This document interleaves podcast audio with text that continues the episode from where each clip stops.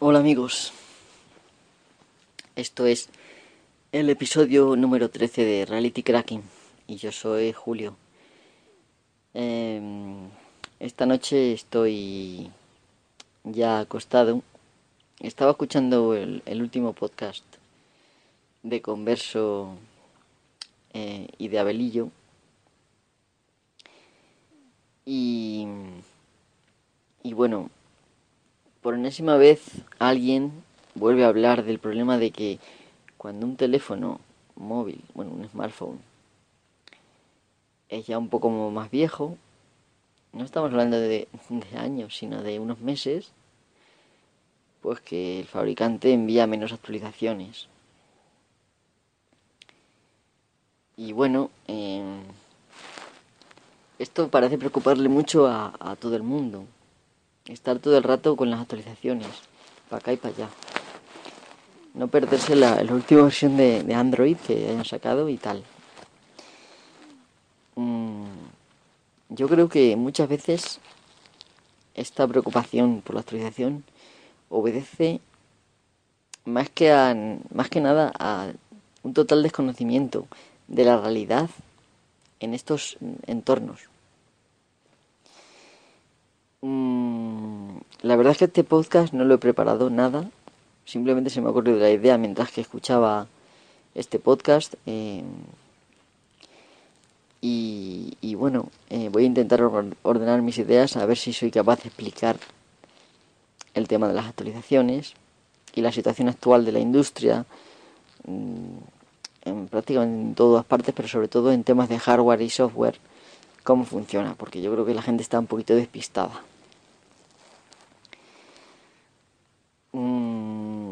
Vamos a ver.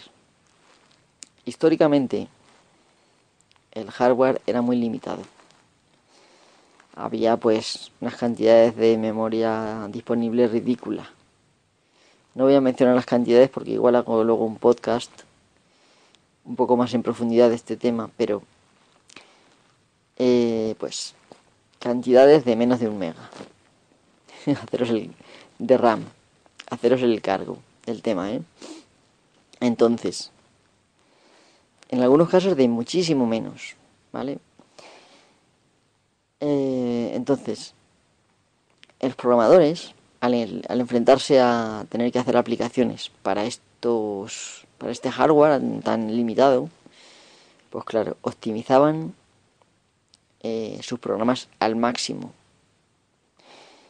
Tanto que, por ejemplo, si tenían que guardar una variable cuyo contenido iba a ser sí o no, pues usaban un bit, que es lo que les hacía falta, porque un bit es 0 y 1. Eh, recordamos que un byte, que es la base de la unidad de información, vamos, está compuesto de 8 bits. Así que fijaros cuánto se puede almacenar, cuántas respuestas de sí o no se pueden almacenar en un byte. 8. Entonces ahí usaban ese tipo de, de trucos. De coger un, byte y meterle pues ocho variables o dos variables. Usando cada variable eh, 4 bits, lo que se conoce como un nivel y tal. Y claro, en aquellas épocas las aplicaciones, bueno, los programadores tendrían que ser muy precisos. Mm, y esto era lo normal, el que las variables, lo, los datos que al final se meten en memoria no dependen de, mm, nada más que del programador. Depende del tamaño del programa. Eso es la variable número uno. Y después de la cantidad de, de datos que el programa necesita almacenar en memoria. Lo que comúnmente se llaman las variables del programa. Y también otro tipo de datos como son las constantes, datos que a lo largo de la ejecución del programa no varían, mientras que las variables se llaman variables porque sí varían, ¿vale? En aquellas épocas, para almacenar nombres y apellidos, pues claro, se usaban escasos bytes. A lo mejor para un nombre pues 10. Para los apellidos pues a lo mejor 20, porque había alguno largo por ahí. Pero es que hoy en día se usan a lo mejor para cada campo 256. bytes para cada campo, lo cual nunca se llena. ¿Qué ha cambiado? Pues han cambiado varias cosas. En primer lugar, lo que ha cambiado es que ya el hardware no es tan limitado. Eso sí, es, una, es verdad. Porque muchos dirán, es que claro, con un giga de RAM ya caben muchas cosas. Sí, es verdad, es verdad. Pero si a pesar de tener un giga de RAM, o sea, la gran pregunta es, ¿haría falta un giga de RAM si los programas que usamos estuvieran optimizados? Pues la respuesta es un rotundo no hace falta un giga de RAM. ¿Qué ha ocurrido aquí? ¿Por qué de repente los programadores ya no se preocupan por la optimización y pillan a lo mejor un, una variable de, miles de K, por ejemplo? Que sí, que parece poco comparado con un giga. Pero tú ponle ahí otro programa y otro programa y otro programa que estén en memoria y a ver lo que sacas. A ver si juntas ahí basura. Además, muchos programas tienen huecos en su código, huecos con valor cero, que, en algunos casos estos huecos se usan, pero en otros casos no se usan. Y estos huecos lo hacen a, a propósito, para ocupar más memoria, muchas veces. Este tipo de cosas sobre todo las hace Microsoft desde hace ya muchos años.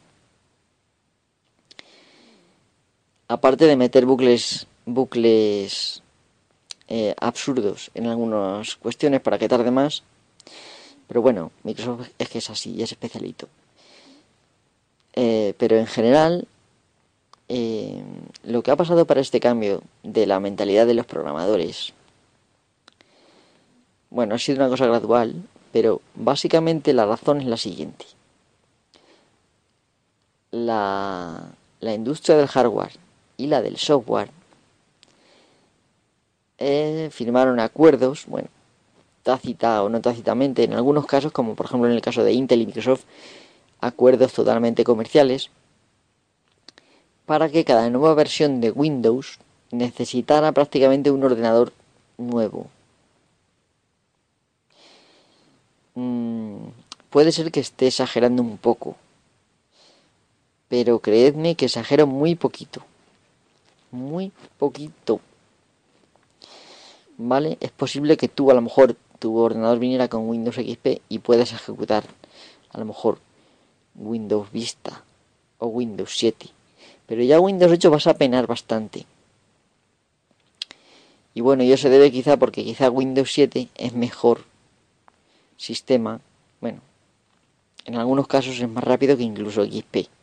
Pero, pero siempre ocupa más. La siguiente versión de Windows siempre ocupa más. Y desde Windows 95, que empezó con 13 disquetes, 13 disquetes son poco más de 13 megas. Y ahora tenemos DVD, un DVD. Y una instalación mínima de Windows, menos de 6 gigas no ocupa. Eh, es que tenemos que comparar bien todo y analizarlo. Entonces, ¿con esto qué quiero decir yo? Vamos a ver, no es que de repente al asociarse los programadores pasen el tema, ¿no? Porque habrá programadores que sean muy concienzudos y traten de ahorrar en hacer al hacer bases de datos, al hacer sus variables y tal.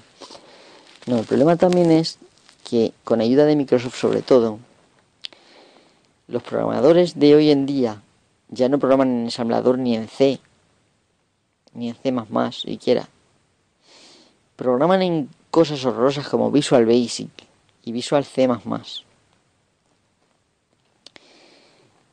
Mm, y programan en estos lenguajes que de por sí el, el resultado que generan una vez compilado está mal optimizado. Y todo esto no es una cosa de dejadez, no, no, no. Está hecho a propósito. Además, cada vez programar es más fácil, con el propósito de que los programadores dejemos de, bueno, nos separemos de lo que es la máquina y cada vez sepamos menos de la arquitectura del ordenador, de la máquina en la que estamos trabajando o del smartphone. Y, bueno, de hecho en los, en los, smartphones han hecho una historia rara de sobre un kernel de Linux, como en el caso de Android. Pues hay una serie de capas de software que terminan en una máquina virtual de Java que se llama Davilk o algo así. Una cosa extrañísima. Los programadores, claro, se ponen a programar simplemente en Java con unas librerías y pasan de conocer lo que hay debajo. Pero yo creo que programar no es hacer una aplicación bonita y, que, ya está. No, no, no. Programar consiste, yo que soy programador de sistemas, en conocer la máquina y en hacer un programa que funcione eh, adaptándose bien a esa máquina. Si bien es verdad que bueno que el, el sistema ha ido cambiando y cada vez los lenguajes se alejan más de la máquina, yo considero que si tú te mantienes fiel a la máquina, mm, siempre el software va a funcionar mejor que si simplemente haces uso de cosas multiplataforma. Y no digo que Java sea malo, porque Java al fin y al cabo tiene un método de hacer llamadas a procedimientos nativos en cualquier lenguaje, en C principalmente, pero vamos en cualquier lenguaje. Y bueno, pues haciendo uso de esos procedimientos se puede optimizar mucho el código para la máquina que sea. Lo que no estoy seguro es de que eso lo permita Android. Mucho me temo que a lo mejor no. Bueno, no me quiero enrollar con este tema de la programación porque es un tema muy particular y quizá este podcast no no tengo que profundizar tanto en esos temas, pero lo que quiero es que entendáis que cada versión de Android va a estar diseñada a propósito para que vuestro smartphone vaya un poquitín más lento. Y de hecho, el S3, por ejemplo, que tengo en mis manos, con el que estoy grabando esto, que venía con la versión de Android, la 4.1.2 creo que era, la 4.1.1, la 4.1.1 y enseguida actualicé a la 4.1.2. Pues con la 4.1.1 iba de fábula, de miedo, con la 4.1.2 también.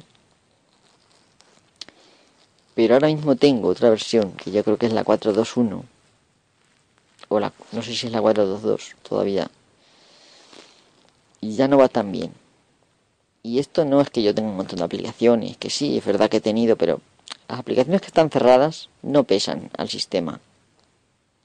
Si el caché lo tienes limpio y la memoria la tienes con algo de espacio libre, no debería de pesar esas aplicaciones. No, no, no. Lo que pasa es que el Android 4.2 es más lento, requiere más recursos, lo han, lo han engordado, de forma que mi smartphone Mm, vaya más lento. Y por supuesto los que sean peores que el mío, que mi S3, pues lógicamente va todavía más lento. Por eso, por ejemplo, Google con su con su Nexus 4 ha duplicado el número de núcleos que lleva y no me hagas mucho caso, pero creo que la RAM bueno, la RAM la RAM creo que no, pero no me hagáis mucho caso porque no tengo delante ninguna información para contrastar. Así que bueno, contrastarlo vosotros si queréis. Que no es tan difícil. Con esto quiero decir, pues que el tema de las aplicaciones está todo el rato actualizado. Es una idea que históricamente no existía. No existía. Es una cosa que Windows nos ha metido en la cabeza.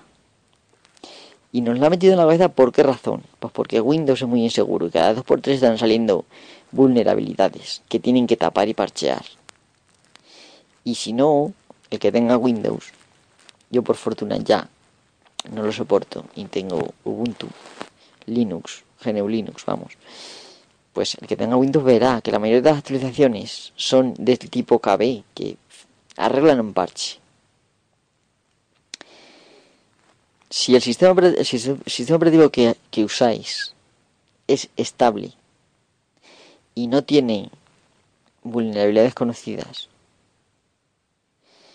y encima el uso que le dais no está expuesto tampoco a que la gente se meta, no tenéis nada interesante tampoco que la gente, un hacker pueda querer, entonces, ¿para qué estar todo el rato actualizando? Si eso es porquería sobre porquería, lo que, lo que meten ahí.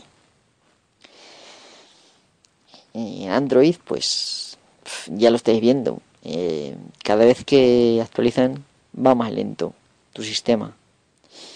Así que bueno, cuando vea el Android 5, por supuesto que lo quiero ver, creo que voy a notar, en lugar de una mejoría, probablemente me darán alguna chorrada más para que la gente le guste y, lo, instale. Pero cuando yo vea que va peor aún y que veo que mi S3 está perdiendo cualidades, lo cual la máquina es la misma que yo compré hace ni siquiera seis meses.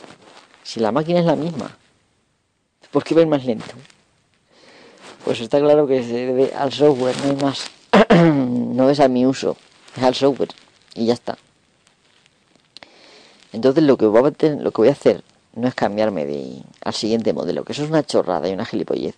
Y es lo que la industria quiere, que os cambiéis de móvil cada dos meses o tres o cuatro. Entonces lo que yo voy a hacer es directamente coger una ROM precocinada de 412 o de 422 según la que quiera yo, por lo que yo necesite.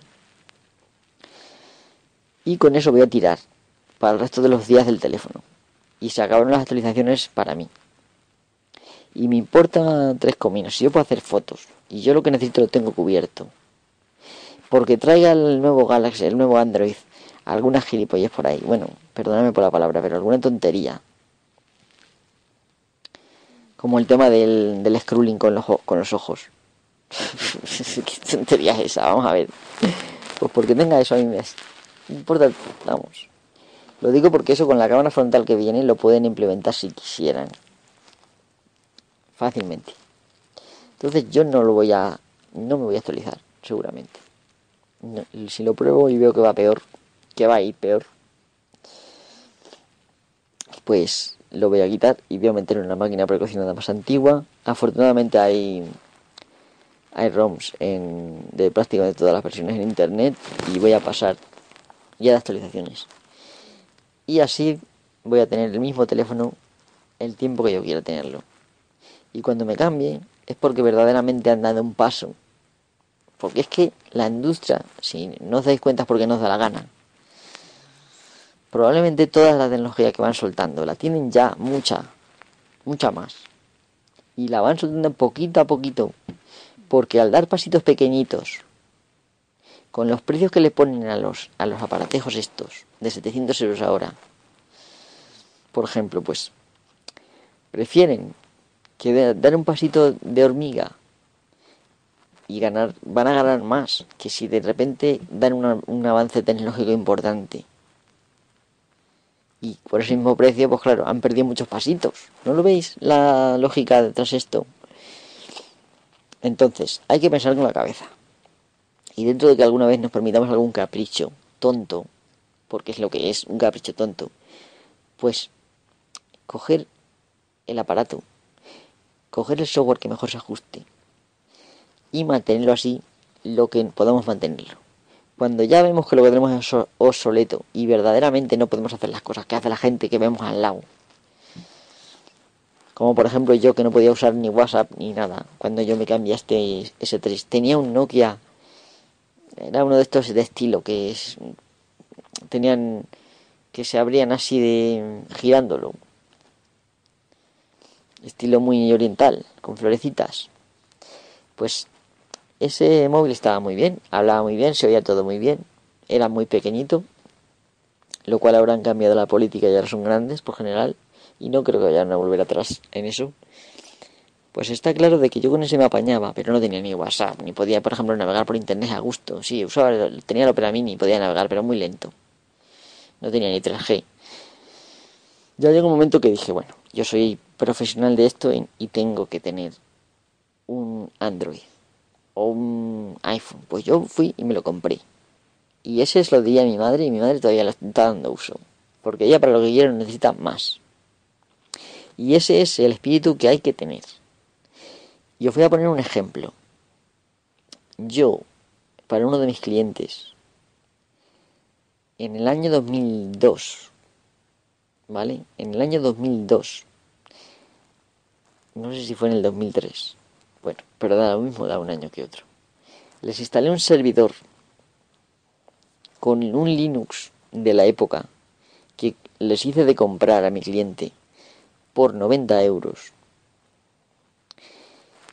Y ese Linux, que tenía un escritorio, bueno, pues era normalito, no es excesivamente bonito, pero es que el escritorio no se usa, es simplemente para tener un Apache y el Tomcat, o sea, servicio para, para Java de servidor.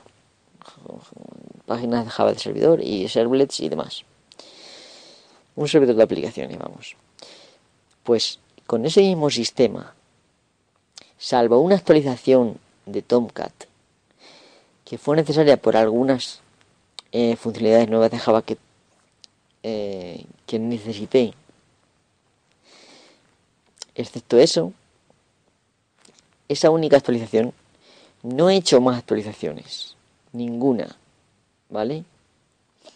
Yo cuando me meto, miro los logs, sobre todo el del kernel, y ahí se ve em, todos los, bueno, cada día prácticamente hay 2, 3, 4, hasta 10 intentos de ataque de diccionario. ¿Vale? Las contraseñas que hay son buenas. No están en un diccionario. Y bueno, pues hasta el día de hoy, que han pasado ya 10 años. 10 años.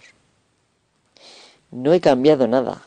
Ni he actualizado nada en absoluto. Y por supuesto no tiene actualizaciones automáticas puestas. La misma máquina de hace 10 años es la que tiene. Y no recuerdo si tenía 64 megas de RAM o 128, pero vamos, no tenía más.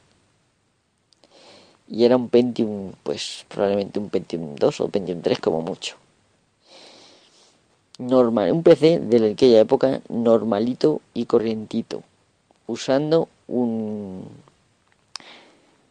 una versión de Linux que no voy a revelar, porque se dan información para, bueno, no voy a revelar ni el cliente ni la versión de Linux, pero bueno, es una versión de Linux de aquella época que yo compré, bueno, el hice de comprar. Y hasta ahora no me ha dado ningún problema. Ningún ataque ha tenido éxito. Yo los miro de vez en cuando ¿eh? y lo peo. ¿eh? Por supuesto, el sistema de está protegido por un firewall y aparte la misma máquina tiene otro firewall. Y bueno, solamente tengo abiertos una serie de puertos, no todos. Pues el SSH porque yo me tengo que conectar de vez en cuando y es por ahí por donde intentan entrar, ya os digo. Luego está también el, el FTP y luego pues el puerto 80. No hay más puertos abiertos y ya está. Mm, y funciona muy bien, así de sencillo. Entonces lo que yo no puedo entender, o sea, es que no lo puedo entender. ¿Por qué si yo me apaño? Es una empresa. La aplicación va como un tiro además, ¿eh? Una aplicación que la usan mucha gente porque la usan usuarios, no de allí en la empresa, sino de fuera. La aplicación va como un tiro todavía. Ya han pasado 10 años.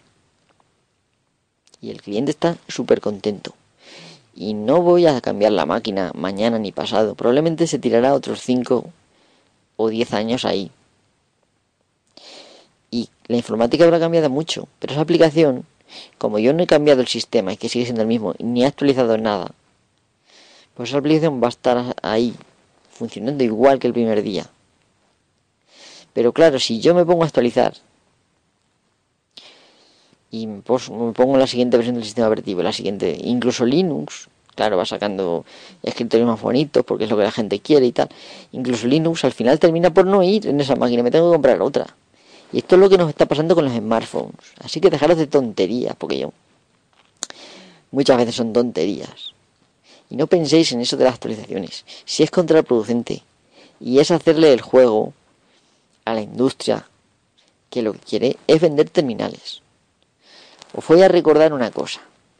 Samsung no, no tiene contenidos que vender. Vende terminales. Y Apple, o Apple, o como sea, no tiene contenidos tampoco que vender. Vende terminales. Entonces los pondrán a precio de oro y sacarán cuatro tontas nuevas y los empaquetarán y ale para el usuario. Y la gente los compra como churros y punto. Mientras que, por ejemplo, Google se puede permitir vender un terminal como el Nexus 4 por 349 euros porque lo que a él le interesa es la... Él sabe que va a ganar. O sea, ya de base, todo el que tenga el Nexus 4, sabes que el Google Plus está iniciado siempre. También tienes el GPS, que si no lo deshabilitas, está chupando de ahí, sabes dónde estás.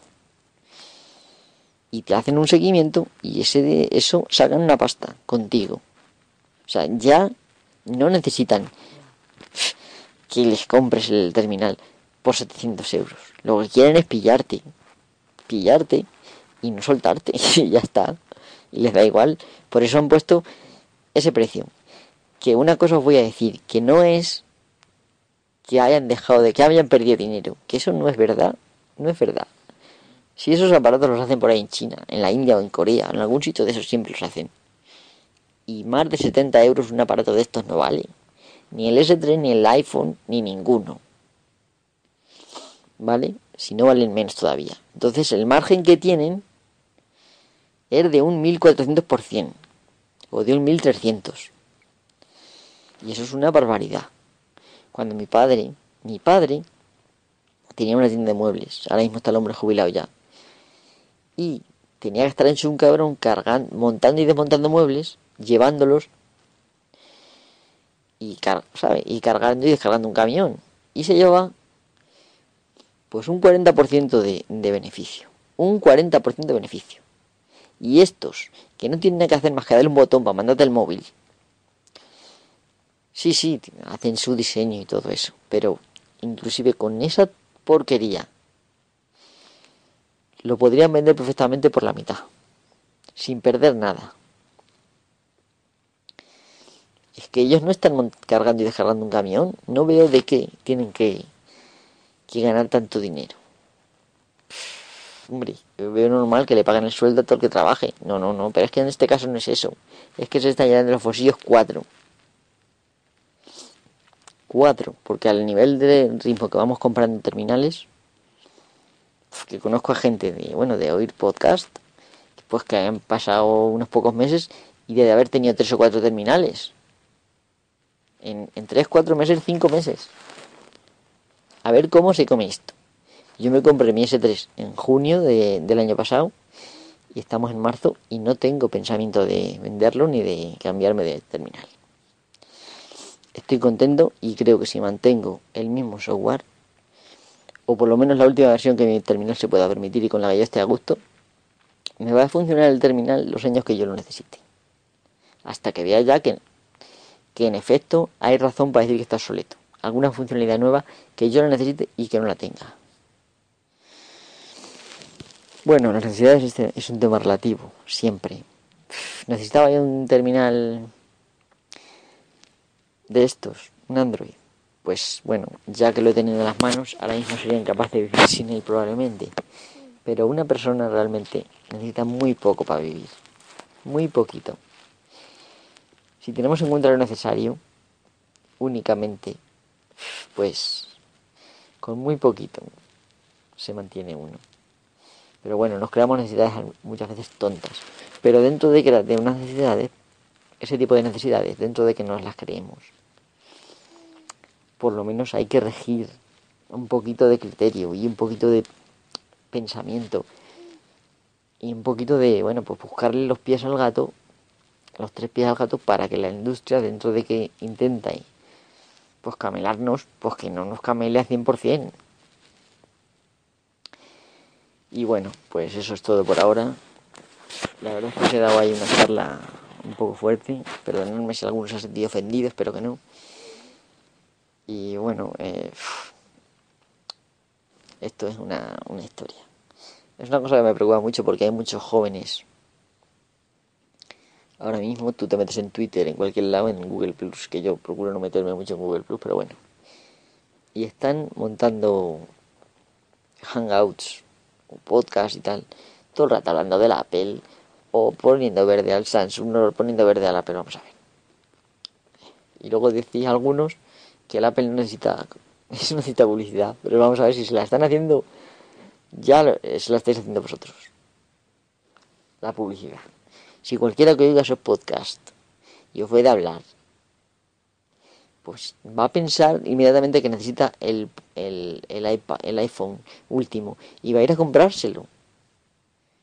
Entonces esa gente le está haciendo el, trabajo sucio a, a, Apple y Apple se ahorra una pasta porque prefiere con el mercado que tiene de gente que ellos lo promuevan a tener que gastarse ellos la pasta y así ganan más. Entonces, no pasa nada porque comentéis un modelo. Y habléis pues de cualquier aplicación, pero eso pues, como yo ahora mismo sí comento las aplicaciones que yo uso. Tampoco pasa nada, no pasa nada. Pero... Mmm, comentar el último modelo cada dos por tres, bueno, pues comentar un día, pero no te dediques tres podcasts, cuatro o cincuenta podcasts a comentar lo último y las ventajas del... Vamos a ver, no sé, yo es que si yo hiciera eso me gustaría que me pagaran por esa publicidad. Y vosotros deberíais de pensar igual. Si al final el dinero se lo llevan ellos. En fin, ya os voy a dejar porque es muy tarde. Mañana tengo que madrugar un poco y son ya, sé ahora mismo que hora es. Las 5 y 13. Me tengo que levantar por allá a las once y media a llevar a mi madre al hospital. No sé qué va a traer de la farmacia del hospital. Así que bueno, lo dejo aquí. Os recuerdo como siempre que estoy en Twitter, arroba mhyst, ¿vale? Se pronuncia mist. Y, y ya está. Lo que queráis decirme podéis comentar en Spreaker o en Evox y luego pues o bien en, mismo, en el mismo Twitter, ¿vale? Si me seguís, pues bueno, eh, de momento sigo a todo el mundo que me sigue, no siendo que vea yo que es un poco subversivo el, el que me sigue, ¿vale? Si no, si no es subversivo yo, y es gente normal, yo suelo seguir. Hasta que tenga muchísimos seguidores, que a lo mejor no podré, pero bueno, de momento puedo seguiros. Así que bueno, muchas gracias por escucharme. Perdonad un poco por el rollo, pero bueno, espero que hayáis captado la idea. Y nada, hasta la próxima chicos.